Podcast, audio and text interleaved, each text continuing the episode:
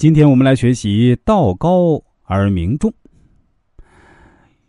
原文是说啊，是以其道足高而名重于后代。因为其道德高尚，这样的人物啊，常能树立极为崇高的典范，名重于后世。宋代的张商英注解说呀：“道高则名垂于后而重矣。”王氏注解说呢：“识时务，小进退。”元宝全身，好名传于后世。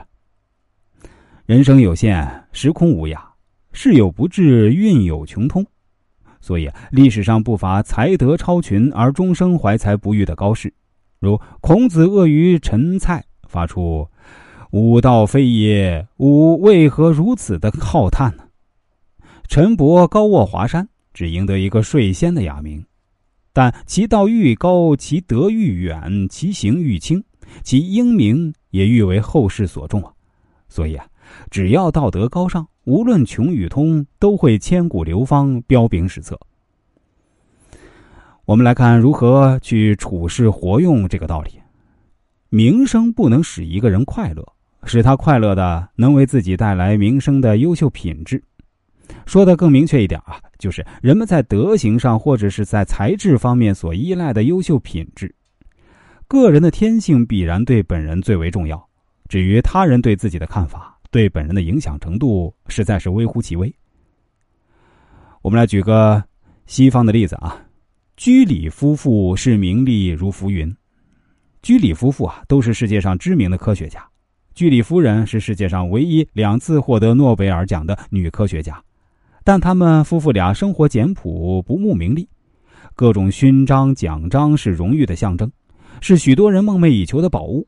可居里夫妇视之如俗物。一九零二年，居里先生收到了法兰西共和国大学理学院的通知，说是将向部里提出申请，颁发给他荣誉勋章，以表彰他在科学上的贡献，务请他不要拒绝。居里先生和夫人商议以后，写了一封回信，请代向部长先生表示我的谢意，并请转告我对勋章没有丝毫兴趣，我只急需一个实验室。居里夫人的一位朋友应邀到他家做客，进屋后啊，看见居里夫人的小女儿正在玩弄英国皇家协会刚刚授予居里夫人的一块金质奖章。他惊讶地说：“啊，这枚体现极高荣誉的金质奖章能得到，他是极不容易的，怎么能够让孩子玩呢？”居里夫人却说：“就是要让孩子从小知道，荣誉这东西只是玩具而已，只能玩玩，绝不可以太看重。如果永远守着它，就不会有出息。”在居里夫人眼里，奖章不过是一块做工考究的金属而已，除了做小孩的玩具，对他没有任何用处。居里夫人将她全部身心都投入到为人类做贡献的事业当中，她的品德已经远远超越了奖章的分量。为人处事、争取名誉固然是人之常情，但是啊，过分追求名声便会适得其反。那在职场中啊，名声对一个人至关重要。由于缺乏相应的交流，名声变成了了解一个人最直接的途径。谁都想要有一个好名声。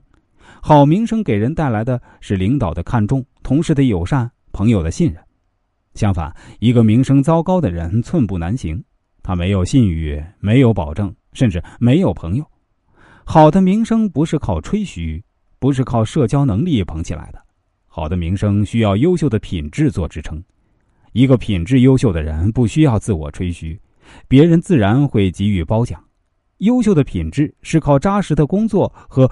与人为善的处事展现出来的，一个自诩道德品质卓越的人，在工作中却不负责任，那么他所谓的卓越品质必然会大打折扣。